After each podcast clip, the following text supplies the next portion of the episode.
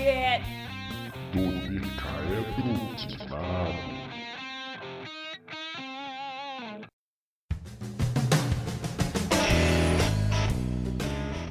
Bom dia, boa tarde e boa noite. Esse ano, 2021, em 7 de maio, a série O Legado de Júpiter saiu na Netflix. Ela é uma adaptação de uma comic que saiu em 2013 de Mark Miller, que tem o mesmo nome.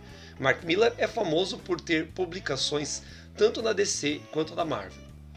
Pessoalmente, eu vi dois episódios da série e até agora achei bem bom. Mas conversando com meus colegas que já terminaram de assistir, hoje pedi para que eles me convencessem a ver a série inteira. Eu sou o Joreg e na verdade eu nem gosto tanto assim desse tipo de série. Eu sou o Glênio, eu vou participar dessa árdua tarefa de fazer o Joreg acreditar que ele tem que assistir o seriado até o final. Inclusive, ele já deveria ter assistido o seriado até o final. Esse, esse episódio do podcast, inclusive, era para ser uma discussão de todos nós. Mas graças ao fato de que ele só assistiu dois episódios, a gente vai convencer ele de assistir o resto. E eu sou o Thiago, legado da minha mãe, P. E eu comeria os 99 ovos cozidos no café da manhã porque eu odeio desperdício de comida.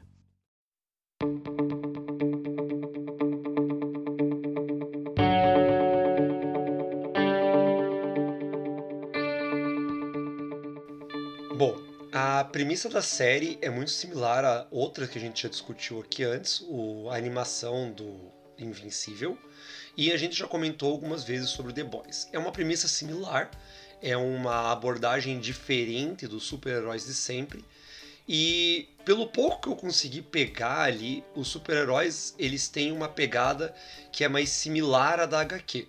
Tem aquele cliffhanger que eu vi no segundo episódio, e a partir de agora eu acho que é bom eu dar um aviso que vamos ter spoilers, porque até agora eu não falei nada, então é bom eu começar lembrando os ouvintes. Mas no segundo episódio, o, um dos heróis ele mata um vilão sob necessidade. E realmente eu, eu acho que foi necessário. Eu acredito que foi necessário o que aconteceu. Mas eu não sei o que acontece em seguida, até porque eu tava boiando bastante no que estava acontecendo. E aí, sempre me dizer sobre o que eu posso esperar e tentar entender, porque teoricamente, até onde eu entendi, aqueles caras mais velhos são os primeiros heróis. Mas eu não entendi por que, que tem tanta gente com poder, cara. Tá, vamos lá, né? Vamos tentar colocar as coisas em ordem. É, Realmente, os primeiros super-heróis são o pessoal mais velho ali. Nós temos ali o Noé, que, que é o, o tópico. E ele é meio que o líder de todos os super-heróis que aparecem depois. E até onde eu pude compreender, é meio que é genético, porque a galerinha mais nova que tem poder é filho de alguém que é super-herói antes, tá? Não- lembro de ter visto nenhum assim que seja diferente. E não sei como é que é o esquema dos supervilões também. né? Como é que o Estrela Negra lá chegou destruindo tudo, por que que ele é daquela forma. Se eu não me engano, não explica. Em resumo é isso, eles meio que são tudo meio amiguinho, eles se conhecem desde criança, e por isso que até fica mais chocante a ideia de ver os seus colegas super-heróis morrendo, porque na verdade era seu amiguinho de infância, né? Então eu também acho que a morte do, do Estrela Negra lá foi necessária, senão ele ia causar uma destruição maior. Só que o problema, cara, é o código. E aí fica a pergunta, Joreg. Você tem um minuto do seu dia pra ouvir sobre a palavra do código? Cara, mas eles não falaram o código em nenhum minuto do que eu vi, cara. Tá dois Pô, episódios. Joreg, é que você assistiu código. dois episódios, né, Joreg? Ah, cara, Pô, desculpa, em dois episódios ele já torrou o saco com esse código Ah, pra velho. caramba. E ele até agora não falou do código. ele fala do código no último episódio, velho. É um troço assim. Ó, deixa eu explicar uma coisa pela minha perspectiva de tudo isso que já foi dito até agora. Realmente, eles são os primeiros heróis do mundo. é, eles aparecem lá na década de 30. E. o- eles meio que criam uma cúpula, assim, né? Pra começar a atuar como super-heróis. E daí eles criam o código que logo mais o Thiago vai é, aprofundar um pouquinho pra gente. E isso que você tá falando, Joreg, é uma coisa que me incomodou demais no seriado. E pra dar um contexto pros nossos ouvintes, eu e o Thiago, a gente não tá em amores com esse seriado, cara. E uma das coisas que eu não gostei é o tanto que eles enrolam, velho. É um troço impressionante. O primeiro episódio ele começa com um ritmo legalzinho, E daí depois ele só volta a ter alguma importância no episódio 7. Ele passa ali com um monte de episódio que não vale a pena por nada. Então, esse é o meu problema. Eles explicam muita coisa no sétimo e no oitavo episódio, mas tanta coisa que fica solta no ar até lá é simplesmente desnecessário. Então, eu, desnecessário. eu posso Essa é pular pro episódio 7 direto, é isso? É, a- cara, isso ia ser a minha recomendação para todos os ouvintes hoje. Se você, se você se ama, se você não quer sofrer na sua vida, você assiste o primeiro, o sétimo e o oitavo episódios. Só. Só. Não precisa assistir o resto. É, eu, eu acho que é um bom resumo. Mas a ideia aqui, Glênio, é que a gente tem que convencer o Joreg a assistir todos os episódios, porque a gente não pode sofrer sozinho, Glênio.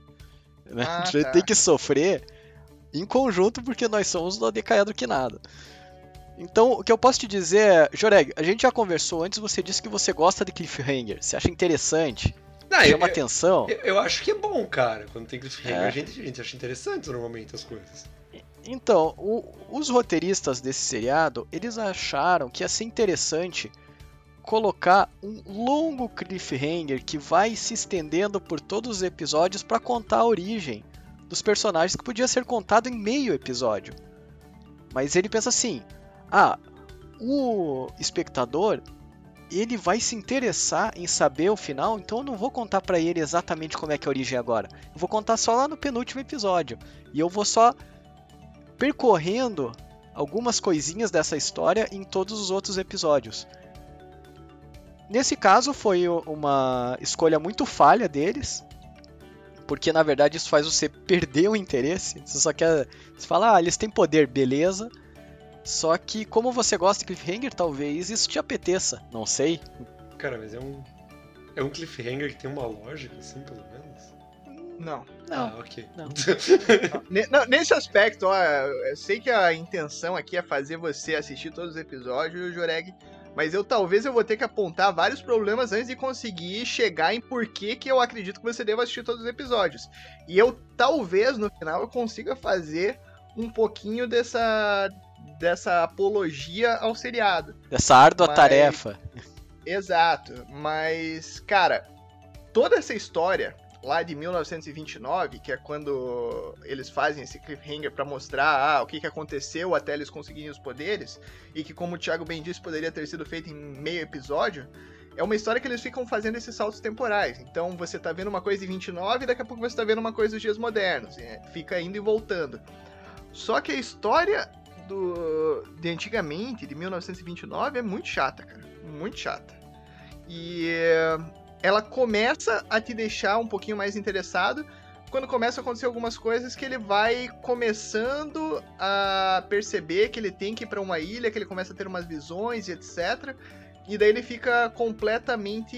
é, cara, aprofundado nessa ideia de que ele tem que ir pra ilha de qualquer jeito, que ele tem que reunir as pessoas, as seis pessoas, ir pra ilha, porque é isso que ele tá vendo, etc.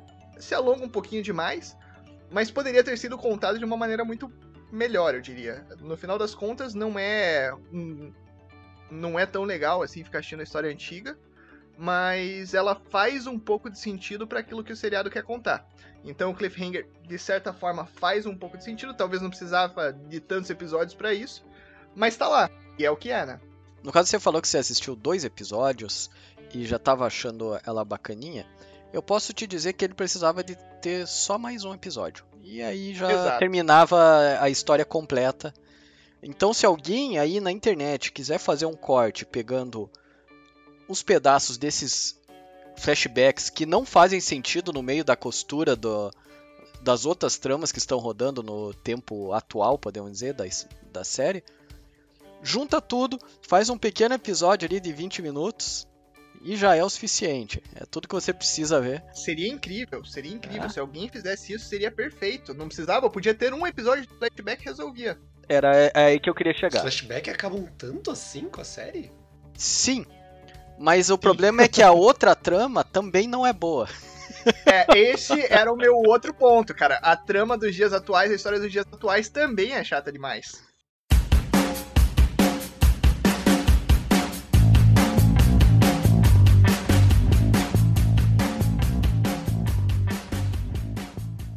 Tá, então até agora vocês me falaram basicamente que tem duas histórias correndo, certo? Então eu vou perguntar o seguinte: qual que é a trama dos dias atuais que a série tá falando? Olha, eu vou te colocar da seguinte forma. O seriado, ele tem de, de maneira geral o que eu entendo que são três tramas principais. Uma delas se passa no passado, que é a questão da origem dos poderes deles, e as outras duas são do presente, dos tempos atuais. Uma é em relação ao código, que claramente os super-heróis estão começando a pensar se o código realmente é isso, se eles devem seguir o código ou se o código não deveria ter nenhum tipo de exceção. E o outro é o drama familiar que tá acontecendo com a família do, do Sheldon ali, Uhum. porque os filhos dele vivem à sombra dele. Então, basicamente, ele, o filho dele quer ser um super-herói bom e seguir os passos do pai, etc. E a filha tem uma carreira completamente diferente, de modelo, de balada e etc. Então, eles vivem nesse drama familiar que acaba sendo, na minha percepção, um pouco artificial demais.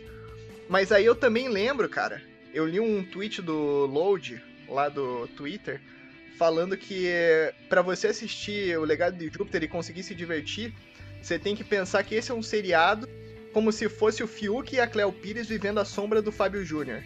Então é mais ou menos isso, cara. Tipo, é.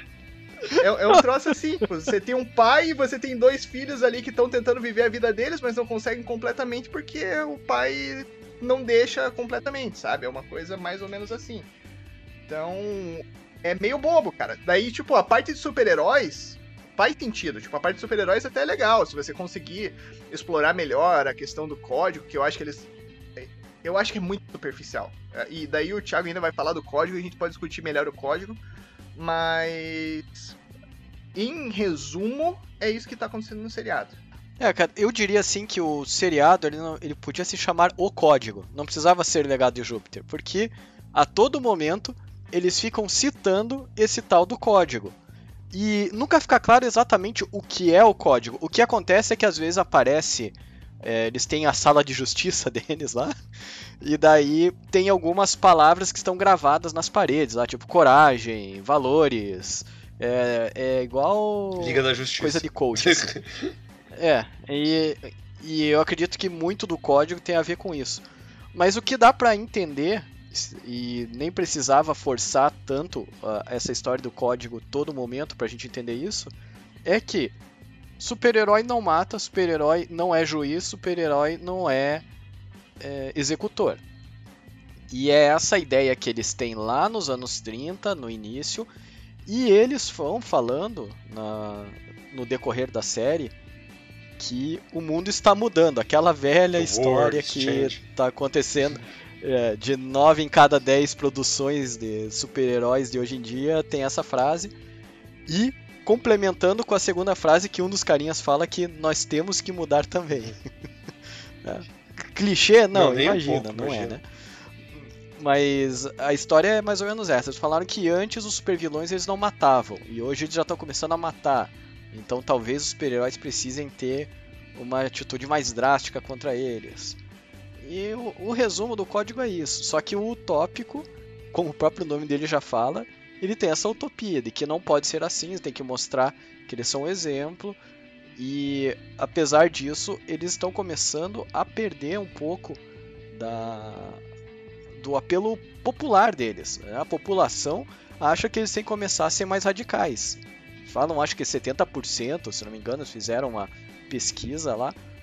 E a desculpa do tópico é que não, que eles têm que mostrar para esse 70% que não é bem assim. Enquanto alguns outros estão pensando que, é, enquanto eles estão tentando ser extremamente moralistas, tem gente morrendo. É, o, o último episódio do seriado, da primeira temporada do seriado, tem eles nessa sala da justiça lá e o tópico ele fala o que eu acredito que seja o código ah, no seriado. Eles estão discutindo logo depois que eles conseguiram os superpoderes, eles ainda estão jovens lá. E ele fala que o código se resume a duas coisas. Eles não vão governar e eles não vão matar.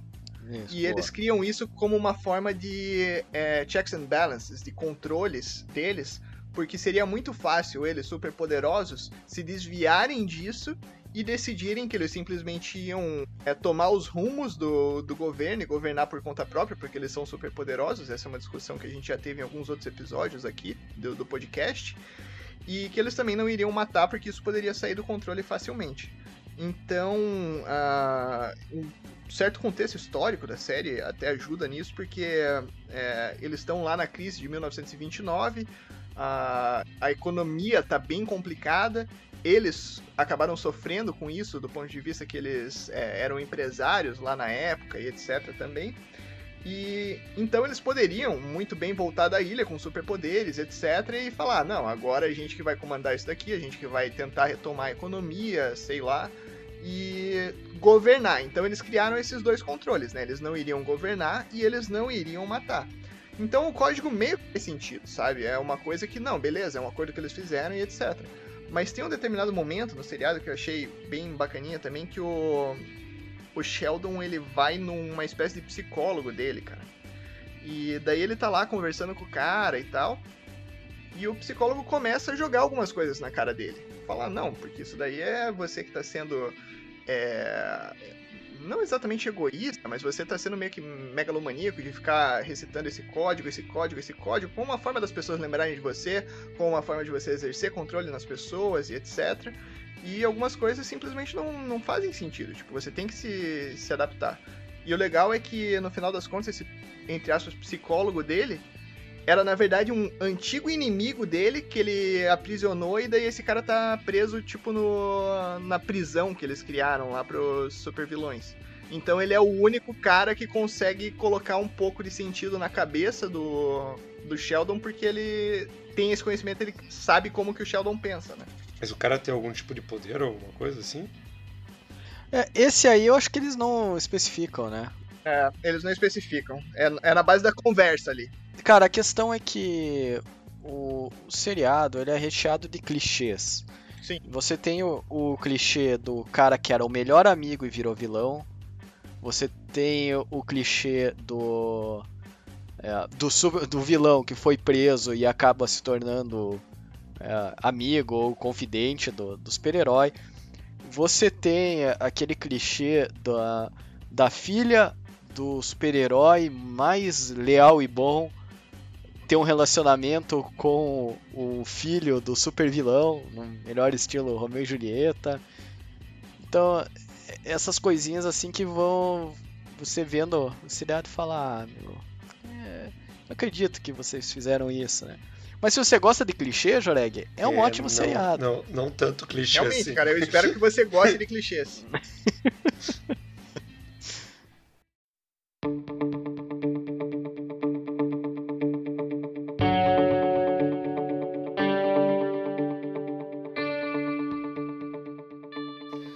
Então, vocês estão me deixando assim empolgadíssimo para ver o legado de Júpiter. Mas então, sei lá, me não não que assim, não vocês não estejam fazendo isso já, mas me deem alguns pontos negativos do legado de Júpiter, então. É, oito episódios. oito episódios é, é um ponto negativo. E não só pelo fato de que esses oito episódios vão ser três, facilmente é, é porque você tem que assistir oito episódios do Legado de Júpiter para conseguir terminar essa primeira temporada. Isso é um ponto negativo. O, o segundo ponto negativo que eu posso falar é o que a gente já comentou aí, dessa extensão desnecessária para contar a origem deles. Se fizesse algum sentido, se tivesse algum motivo para você jogar alguma informação lá no início que só vai se fazer é, valer no final, quando apresentasse a origem, eu até entendo eles esticarem essa informação. Mas não tem, não tem. Eu acho que não existe uma lógica de roteiro, uma lógica narrativa para explicar o porquê que eles quiseram fazer dessa forma. E daí outra coisa, só antes de eu passar pro Glênio me ajudar a pro Glênio me ajudar a falar mal da série, a maioria dos episódios, eles meio que fazem assim, eles focam em um personagem para falar do personagem. E a história acaba não andando por causa disso. Eu acho que é por isso que ela fica muito repetitiva. Tanto a parte da origem quanto a parte do código, código, código. Então tem um lá que é, é mais focado no próprio tópico, outro que é focado no Brandon, que é o filho dele, outro que é para entender é, como é que funciona a Chloe. É, e que daí no final você não tem. É, é um plot totalmente perdido, você não tem resolução disso. Outro que é para entender o filho do melhor amigo dele, que eles chamam de Skyfox, que é o George. É, também esse plot aí é totalmente perdido. É, tem outro que é para entender o Walter, que é o irmão do, do Sheldon, né, do tópico, e por aí vai. Então, eles meio que focam em cada um lá e a história não anda. E é, essa é a realidade. Então vamos lá, eu vou apontar alguns dos problemas aqui que eu vi no seriado. E eh, eu imagino que um dos maiores problemas de maneira geral, se você pega um apanhado, assim, um grupo de problemas, ele está relacionado à produção do seriado. Uma das coisas é que é notável desde o primeiro episódio é que os efeitos especiais são muito ruins. E assim, muito ruins por uma série do padrão Netflix, né? Porque eu não consigo fazer aquilo. Eu acho que se eu fosse fazer um filme amador com os meus amigos, pô, eu adoraria aqueles efeitos especiais. Mas aquilo lá tá muito abaixo do nível que você esperaria de um seriado que busca ser uma referência de Netflix, né? Então, a, alguns efeitos especiais, inclusive, acabam lembrando aquela novela da Record lá, dos Mutantes, Caminhos do Coração, que é um troço assim, cara. Tipo, os efeitos especiais bem ruinzinhos. É, quando eles voam, os troços tudo meio que fora de proporção, assim, sabe? É, parece que eles estão fazendo de brincadeira o negócio, cara. E uh, eu, eu tenho dó de criticar esse tipo de coisa, porque eu sei que tem um monte de profissional que tá envolvido, que trabalhou um monte para fazer os efeitos especiais acontecerem, e eu não sei o porquê que aconteceu dessa forma. Mas, cara, não, não dá para gostar dos efeitos especiais no seriado, não. É, é, é tipo como se fosse o. É, tirar o bigode do Superman, mas em todas as cenas, né? ok. É, exatamente. Tipo isso. Uh, outra coisa relacionada à produção também, cara, é que eu acho que a maquiagem que eles usaram para envelhecimento, tanto do Sheldon quanto do, do Walt, ela é muito estranha.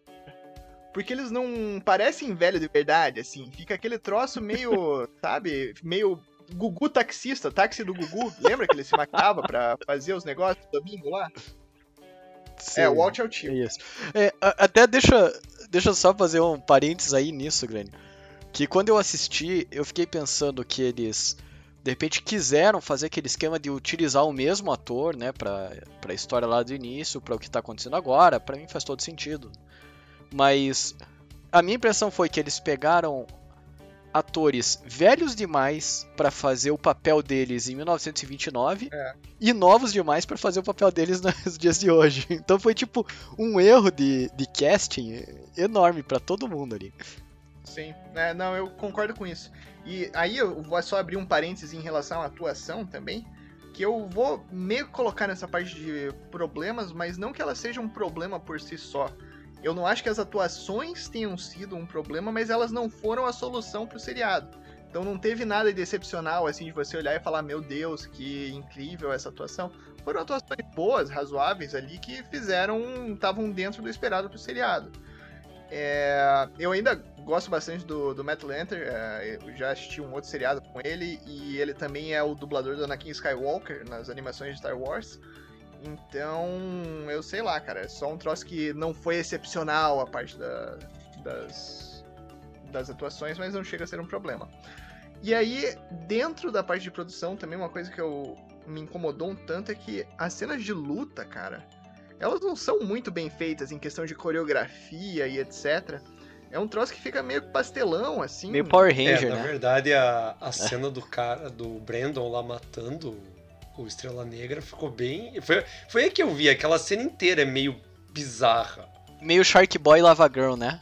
É, exato, exato. Exato. Isso, isso! Então você vê, com todas essas referências aí, você que é nosso ouvinte talvez não tenha assistido o seriado, você já consegue entender do que a gente tá falando. E eu sei lá, eu fico meio mal acostumado com isso, porque eu achei um seriado, o nome do seriado é Banshee, e uh, o protagonista ele é o Anthony Stark, é o Homelander em The Boys. E cara, esse seriado tem cenas de luta perfeitas. É um troço que é impressionante. Eu nunca vi, tanto em cinema como em seriados, cenas de luta tão boas como nesse seriado. E daí depois que você assiste Banshee, você vai assistir cenas de luta tipo essas feitas no, no Legado de Júpiter, cara.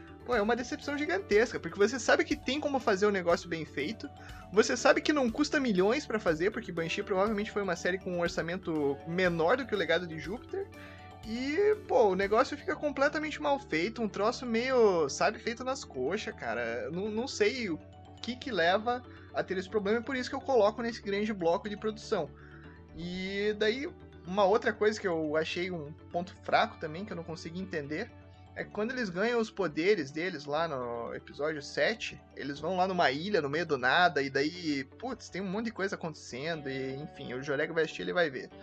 E, cara, eles surgem, tipo, eles recebem os poderes, eles já surgem com o uniforme voando, cara. Tipo, como que o uniforme nasceu neles, cara? Eu não consigo entender isso. Eu achei que eles iam ter, tipo, no Invencível, que é um alfaiate que cria os uniformes, sei lá. Mas não, cara, tipo, a ilha já criou aqueles uniformes deles lá em 1930. Mas alguém dá um uniforme para eles? Tipo, alguém dá os poderes para eles? Como é que é que eles ganham o poder? Não, bicho. Não, é, é, é, um troço meio cósmico, assim, sabe? Tipo, eles vão lá numa ilha, daí a ilha é meio que viva e etc. Você vai ver todo, todo esse negócio. Aí, é, eles, hum, tipo, tem meio que uma explosão e daí eles voltam dessa explosão, tipo, no céu já voando com os uniformes, cara. É, eu acho que o, o legado de Júpiter são os uniformes, cara. Então Júpiter deixou uns uniformes lá para eles, é isso. É. Essa história do legado de Júpiter, ela fica de uma forma muito indireta, assim. Porque o que acontece? Eles aparecem lá, eles passam por um portal, eles aparecem nessa ilha que o Glenn falou que parece uh, no espaço e tal. E daí no fundo você vê um pedaço de Júpiter, do planeta. E é só por isso que você consegue imaginar que esse é o legado de Júpiter, porque de resto, cara, você não. Cara, eu achei que Júpiter ia ser tipo uma pessoa, cara, pelo jeito que eles estavam falando. É, eu pensei que era a entidade Júpiter, né? Porque Júpiter, na verdade, é, um, é, é o deus da, da mitologia é, romana, né? E eu também achei que ela ia aparecer. É um negócio meio Assassin's uhum. Creed, né? Que no Assassin's Creed tem a Juno e tal. E... Mas não, não, não é exatamente isso. Tem uma representação. E eu, o que dá para descobrir nesse seriado é que o neon ele vem de Júpiter. Então todas essas luzes de neon aí já começou lá em 1929 graças a Júpiter, porque é impressionante como tem neon nas coisas dela.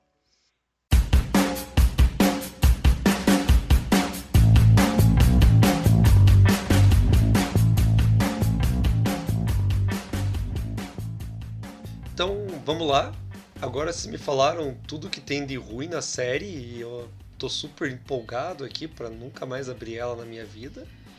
Mas e, e, se eu dissesse assim, tentem realmente me convencer e me digam algo que tem de bom nessa série? Vocês conseguem mais de primeiro episódio? Olha, eu consigo te ressaltar alguns pontos positivos eu acredito que o seriado tem potencial para o futuro. Eu quero acreditar nisso, na verdade, porque não é que eu tenha prova de que vai ter alguma coisa que vai melhorar, mas enfim. É, eu quero acreditar que uma segunda temporada possa ser melhor. É, e deixa eu explicar um pouquinho da primeira temporada, o que, que eu achei de legal, que pode ter desdobramentos futuros, inclusive. Essa parte que eles foram pra ilha lá, que era uma ilha meio viva, e que daí eles viram tipo, uns corpos de vikings e etc eu acho que eles nunca mais vão voltar para explicar isso. Poderiam, talvez, dar uma explicação, mas eu acho que vai ser simplesmente a origem dos poderes, etc. Mas foi uma, uma coisa. Quando entrou na parte da ilha, eu achei que começou a ficar mais legalzinho a partir do sétimo episódio ali. É... Uma coisa positiva é que tanto o Brandon quanto a Grace, que é o filho e a esposa do Sheldon, estão começando a ver o, o, as falhas do código, né? Que você realmente às vezes vai precisar matar um inimigo ou coisa do tipo. E isso pode levar a discussões sobre a ineficácia do código. E se você parar para entender um pouquinho mais do, do seriado, e isso é um spoiler porque acontece realmente mais pro final, é, o, o Sky Fox, que é o, o George lá, um dos amigos que acaba virando inimigo, ele foi meio que banido da União justamente porque ele não concordava com o código, não fica claro o que, que ele fez, mas ele não concordava com o código e daí ele saiu da União no final das contas, virou um vilão. E não sei se ele tentou governar, se ele tentou matar, se o que, que ele queria, Mas enfim, é, alguns dos super-heróis estão começando a ver que talvez o código não seja tão a prova de falhas assim. Uh, outra coisa é que o final do seriado, o episódio, o episódio 8 ali, mais realmente correndo bem pro finalzinho do episódio, ele tem um baita plot twist, então, Joreg, se você gosta de plot twist de verdade, tem lá um plot twist que eu não esperava completamente. A partir do sétimo episódio eu comecei a entender que talvez tinha alguma coisa que estava meio fora. E no oitavo episódio você consegue entender completamente o que, que tá fora ali. E vamos ver o que, que acontece na segunda temporada a partir desse plot twist do final. Não sei se o Thiago vai querer aprofundar nisso, mas eu não, não vou dar nenhum detalhe aqui agora. E daí, em relação à segunda temporada, provavelmente vai ter. Não tá confirmado ainda, não tá. Não, o show não foi renovado para uma segunda temporada. Mas a gente uhum. sabe que a Netflix é proprietária da Miller World, que é a proprietária detentora dos direitos do legado de Júpiter. Então é muito simples para eles para fazer uma nova temporada, a não ser que essa primeira temporada seja um completo fracasso, mas não parece, parece que está tendo uma boa audiência de maneira geral. E o meu ponto mais positivo para você conseguir assistir todos os episódios e pensar assim, não, eu quero assistir agora porque vai, vai ter coisa melhor, é que para uma segunda temporada ser pior que a primeira é muito difícil. Então assista a primeira que você vai se surpreender com a segunda, eu espero. Tá, o teu argumento é que é, é, o argumento do Tiririca. Pior do que tá, não fica, é isso? É, praticamente, mas só que o do Tiririca não deu muito certo. É, exato. É. Tiririca estava errado. Eu, eu, eu, ia dizer isso, cara. Mas, cara, eu vou um pouco na linha do Glênio aí. Eu acho que se você ignorar toda a demora para explicar a história de origem, se você ignorar todas as tramas paralelas da história, se você ignorar a quantidade de vezes que o tópico fala do código, ignorar os efeitos especiais, as cenas de luta, a maquiagem mal feita, o fio da história é bom. Ou seja, se eu ignorar toda a série, a história é boa. Isso, é, é, é essa discussão da, da, da moralidade dos, dos super-heróis, se vale a pena ser dessa forma, se você não está se segurando no momento onde você tem super vilões podem fazer muita coisa errada e você continuar aprendendo eles numa prisão que eles sempre fogem. É, será que está funcionando isso? Será que precisa de medidas mais extremas? E melhor, você, por você ter superpoderes, significa que você tem o direito de fazer isso? Essa discussão toda é muito boa. É, mas ela podia durar um, um episódio só, ser uma minissérie. Mas, enfim. Então, é exatamente esse o meu ponto com o Legado de Júpiter. Eles fizeram uma primeira temporada e eles erraram nas escolhas, pelo menos pela minha perspectiva. Eles deveriam ter feito, por exemplo, episódios 1, 7 e 8, reduzido isso para episódios 1, 2 e 3, no final das contas. Poderiam ter dado uma continuada, porque eu já li algumas coisinhas sobre o futuro da, das HQs nesse aspecto poderiam ter dado uma aprofundada no que vai acontecer na segunda temporada do seriado, provavelmente. E, poxa, eles poderiam ter mantido isso com muito mais entretenimento, com muito mais coesão e de uma maneira que despertaria atenção muito mais do que ter criado. Cara, para mim, o grande problema desse seriado, e óbvio, eu já falei de vários problemas, mas o grande problema é a existência de tudo que acontece entre episódio 2 e o episódio 6, que são os episódios que eu considero desnecessários para o seriado. Então, se você tivesse episódios 1, 7 e 8 com uma história, óbvio, com, a, com as outras histórias em paralelo para aprofundar algumas coisinhas, etc, mas não precisava ter tantos episódios, tanta, tanta discussão em torno daquilo. Não precisava ser o foco. E daí é aquela coisa, eu, eu não li os quadrinhos nesse aspecto, mas tem muita gente que às vezes fala, ah, mas só que nos quadrinhos tem tudo isso, não dá. Cara, para mim é uma adaptação para televisão, não precisa ser exatamente a mesma coisa que os quadrinhos. A gente já discutiu isso em outros aspectos. Uh, MCU muitas vezes toma da fonte dos quadrinhos, mas não segue a risca o que tá lá. Então eles adaptam para o cinema o que vai funcionar de uma maneira melhor, eles adaptam para os seriados o que, que vai funcionar de uma maneira me melhor, com uma história adaptada e não simplesmente copiada ipsis literis dos quadrinhos para as telas. E talvez o Legado de Júpiter podia ter explorado um pouquinho disso também, cara. Adaptar uma história para o seriado e não simplesmente criar um troço que se arrastou tanto assim, porque talvez tenha sido justamente essa transição de mídia, de você tirar da mídia escrita, dos quadrinhos, para trazer para uma narrativa que é meio diferente nas telas e etc. Talvez aí que esteja o problema do seriado. Mas, cara, daria para ter feito um seriado muito melhor. O material não é ruim, eu acredito. É, não acredito que seja excelente também. Mas, poxa, dava para ter sido trabalhado melhor com aquilo ali, cara. Não, não consigo entender como que eles erraram tanto a mão nesse seriado aí, não. É, o meu chute, cara, é que a gente sabe como é que funciona esse esquema da Netflix. É, é muito raro você ver séries com menos de oito episódios. Parece que oito episódios é o, o, mínimo que a Netflix exige. E você já vê uma, um problema bem claro no, nessa série que o último episódio tem 30 minutos, enquanto os outros têm 50, 40 e, e alguma coisa. Então parece que eles tiveram que esticar essa história, esticando, esticando para conseguir fazer até o oitavo episódio. E o oitavo ainda ficou pequeno, que normalmente o último episódio é o grandioso, é o que demora mais, né? Então eu acredito que o que pode ter acontecido é que eles pegaram uma fatia da história do Mark Miller que é pequena demais para caber em uma série de oito episódios e tiveram que fazer essa, é, essas histórias paralelas, esticar a origem, ficar batendo na tecla da mesma coisa por muito tempo e estragou é, essa experiência que a gente podia ter com uma história que pode ser boa, tem potencial.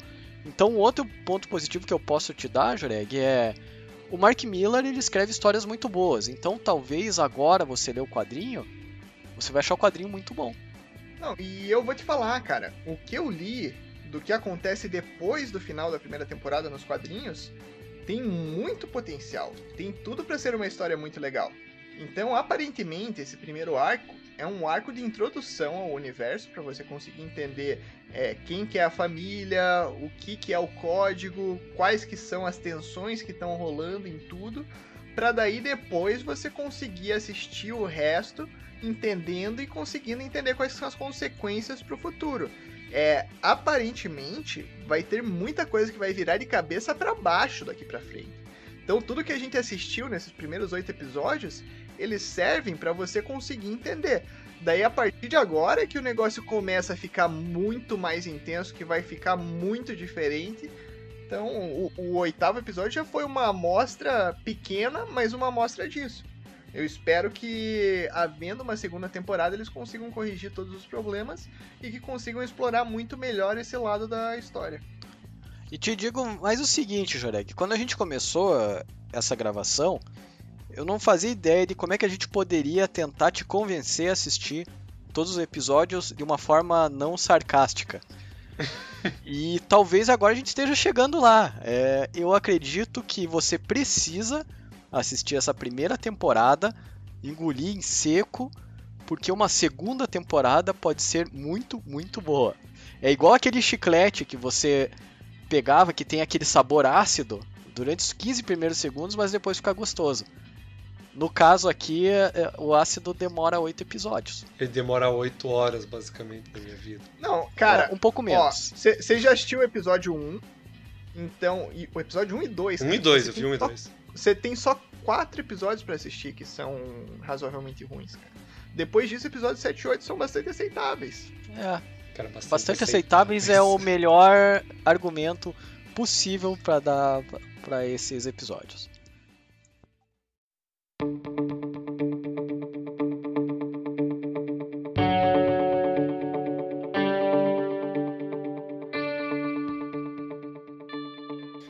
Bom, vocês falaram bastante do código, e o código é uma coisa que eu ouvi bastante ali. Eu acho que até no primeiro episódio tem um trocadilho de com grandes poderes vem grandes responsabilidades ali, que eu dei um pouco de risada. Mas, pelo que eu entendi do que vocês estão falando aqui, o código, e na verdade é o que a série mostra, é muito sobre não matar. Que é parecido com o que é o código do Batman, que é não matar, é não interferir no que está acontecendo diretamente e só ajudar as pessoas. Por que, que existe tanto conflito entre os heróis quanto a esse código? Não, entre os heróis não existe conflito, cara. Os heróis meio que unanimamente eles aceitam esse código e seguem o código sem hesitar. Ah, o que acontece é que em dois determinados momentos nesse seriado, os heróis eles simplesmente deixam de agir completamente racionalmente, porque no calor do momento eles sentem que eles têm que reagir a algo. E daí eles matam. Então é exatamente esse o ponto. Tipo, a, a, discussão talvez deveria ser: ah, é, qual que é o limite do, do código? Existe a possibilidade de legítima defesa ou qualquer coisa do tipo? Mas de maneira geral, os heróis eles seguem o código.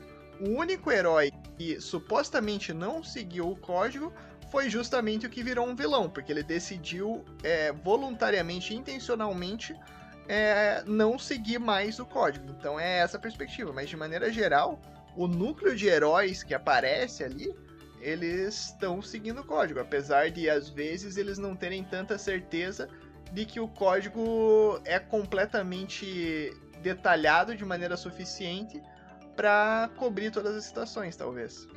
Inclusive naquela discussão dele com o, o terapeuta dele, né, o, do tópico com o terapeuta dele, é, ele comenta essa parte do, da legítima defesa. Como é que funciona a legítima defesa? E é algo que é, não, não passa na cabeça do utópico. O utópico ele é bem conservador, assim, você consegue notar, eles até fazem, se eu não me engano é no primeiro episódio, eles fazem ele fazer aquela oração em família antes de jantar, meio que para dar aquela noção, ó, oh, tá vendo esse cara? Esse cara é conservador. Ele ele tem esses velhos costumes da época em que ele ganhou os poderes. E, e ele meio que tenta trazer isso a todo momento. Então, essa discussão acontece que, por exemplo, tem uma personagem lá que viu as mortes acontecerem no primeiro episódio e falou assim, ó, eu acho que eu não, não quero mais fazer parte da União, que é a Liga da Justiça deles lá, porque eu não acredito mais tanto no código. E aí é que fica o ponto legal da, da série, que poderia.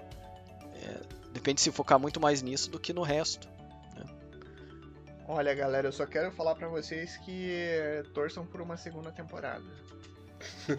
tá dizendo que a, a, a, oportunidade é uma segunda temporada ser boa. Não, a oportunidade é haver uma segunda temporada, porque daí esses assuntos vão ser discutidos, cara. É, porque na segunda temporada, se não houver por conta da rejeição da primeira, vai ser muito triste, porque significa que a gente gastou todo esse tempo assistindo esses oito episódios para nada. E eu não quero acreditar e nisso. E que a gente tentou te convencer, Joreg, a assistir todos os episódios por nada. E eu ficaria muito triste com isso, porque foi um exercício muito difícil esse daqui. É, foi muito difícil e gratificante de saber que a gente chegou num ponto no final que pode fazer sentido.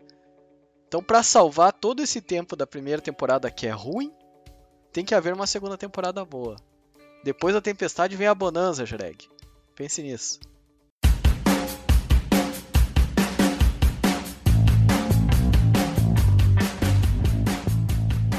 Então é isso. Essas foram supostamente as razões para convencer você, o ouvinte, se não assistiu, e eu, Joreg, a terminar de assistir o Legado de Júpiter. E eu vou ser bem honesto, uh, eu, eu cheguei à conclusão, eu não sei se você ouvinte concorda comigo, mas a gente espera sair segunda temporada, eles assistem, fazem um checkpoint pra gente dizendo se vale a pena, e daí a gente maratona, porque eu acho que é a melhor solução. Porque sem uma segunda temporada, aparentemente não vale a pena. Vocês concordam com a minha conclusão aqui? Eu concordo em partes, Joreg, e eu te digo que, independente de gostar ou não de uma suposta segunda temporada, eu vou dizer que gostei só pra você ter que assistir tudo. Ah, tá. Você vai mentir pra mim, é isso. Ou não. Talvez eu goste. Eu vou dizer que eu gostei da primeira temporada e, novamente, eu vou bater na tecla. Exceto pelos episódios 2 a 6. Mas a primeira temporada com uma obra fechada e com o final, que eu achei que foi um final meio bobo, mas que é interessante, vale a pena sim, cara. Então beleza, caro ouvinte. É isso por hoje.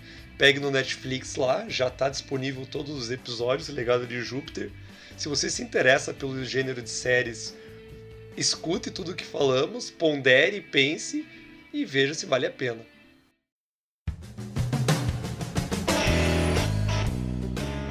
Obrigado por ouvir esse episódio do Dodecaedro Quinado. Quer ficar por dentro dos próximos? Fique de olho nas nossas redes sociais. Estamos no Twitter como arroba dodecaedroq e no Instagram e Facebook como arroba dodecaedroquinado. Também te convidamos a visitar nosso site oficial para acessar todos os episódios já publicados por nós. O site é www.d12q.com.br. Aproveite e nos conte sobre o que achou desse episódio. Críticas, elogios e sugestões de assuntos são sempre bem-vindos. Um abraço e até breve.